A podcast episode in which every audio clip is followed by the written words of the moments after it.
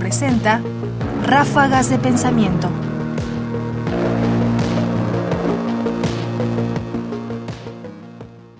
¿Dónde encontramos la filosofía mexicana? Cuando pensamos en la filosofía mexicana, no solo la actual, la del siglo pasado, la del siglo XIX, la pregunta es si se reduce al puñado de libros que circulan y que conocemos, o si en eso se funda la obra de los filósofos. Escuchemos justamente a Guillermo Hurtado, filósofo del Instituto de Investigaciones Filosóficas, preguntarse dónde buscar la filosofía mexicana. A la filosofía mexicana, y eso ya lo sabemos todos, no tenemos que buscarla en muchos lados distintos. No, podemos buscarla solo en los libros, gruesos tomos de filosofía académica, tenemos que buscarla en muchos otros lados.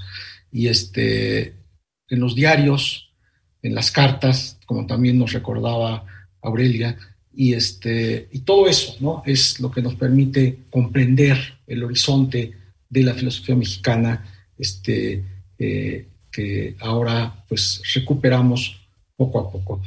Ráfagas de pensamiento. Como muchas otras cosas, la filosofía no es algo que queda embebido únicamente en libros, sino que tiene una manifestación multidimensional en muy distintos objetos y obras.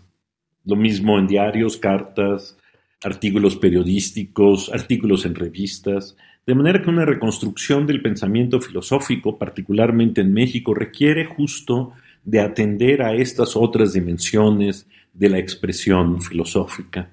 Y hoy tendríamos que agregar, por ejemplo, no solo las tradicionales, sino todas las nuevas formas de comunicación. Porque la filosofía no se hace solo en libros, la filosofía se expresa siempre de muchas formas. Guillermo Hurtado. Participación final en la mesa 8 del segundo coloquio internacional sobre Emilio Uranga y el Grupo Hiperión, el día 27 de agosto del 2021. Comentarios: Ernesto Priani Saizó. Producción: Ignacio Bazán Estrada. Más información en la página ernestopriani.com. Busca el podcast en www.radiopodcast.unam.mx diagonal podcast.